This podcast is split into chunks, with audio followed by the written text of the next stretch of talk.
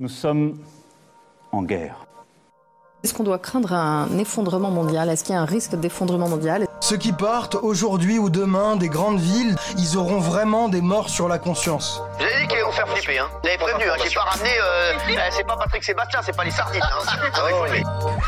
L'objet de la discorde, du papier toilette. Tous ceux qui développent le coronavirus ne font plus ce qu'ils ont à faire, mais ils font des affaires. Ben, euh, on se prépare à vivre le moins mal possible si jamais ça devait continuer à dégénérer. Le plastique, souvent jeté par les touristes, a même disparu. L'environnement semble donc tirer profit de cette crise sanitaire. L'épidémie médiatique psychotique, euh, c'est une infection réellement bénigne. Nous sommes en guerre.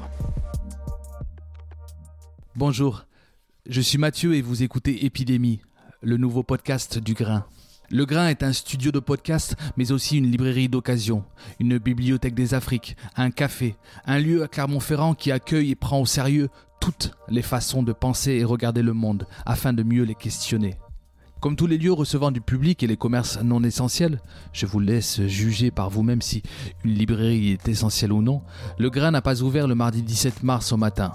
Dès lors, une question m'obsédait.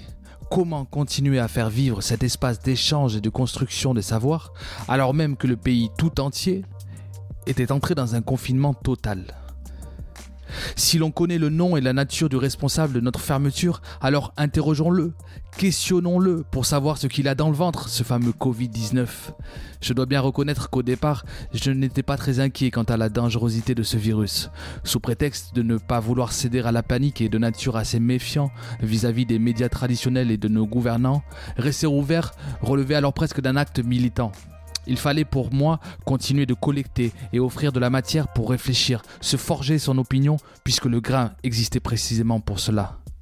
À ma décharge, certes, je manquais cruellement d'informations. Je m'étais à vrai dire peu intéressé au sujet, mais d'assez loin, j'avais l'impression que chaque jour charriait son lot d'informations plus contradictoires les unes que les autres. C'était grave ou pas cette affaire de coronavirus?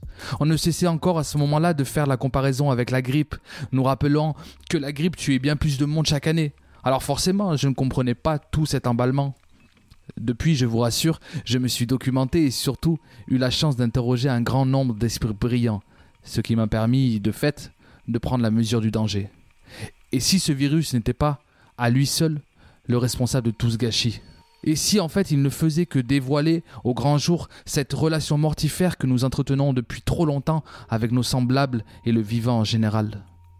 Et si effectivement nous habitions aujourd'hui un monde devenu, comme le dit le philosophe Felwin Sarr, le lieu d'une lutte sans merci pour prélever, agglomérer à soi, ingérer, phagocyter, où la relation est devenue le lieu par excellence de la lutte et de la prédation, une relation fondée uniquement sur ce principe de guerre, de conquête et de défense de ses intérêts exclusifs. Notre gouvernement ne déroge pas à cette rhétorique guerrière. Nous sommes en guerre, l'ennemi est là, invisible, insaisissable, qui progresse.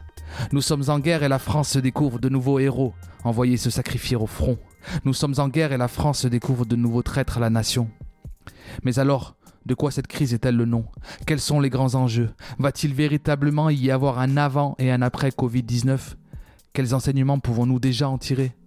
Pour tenter de répondre à ces questions, j'ai pris mon téléphone, confinement oblige, et appelé des professionnels de la santé, des philosophes, sociologues, journalistes, économistes, psychiatres, historiens, et j'en passe.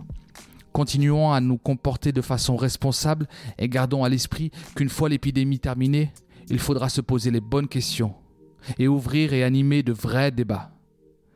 Ce podcast est là pour ça.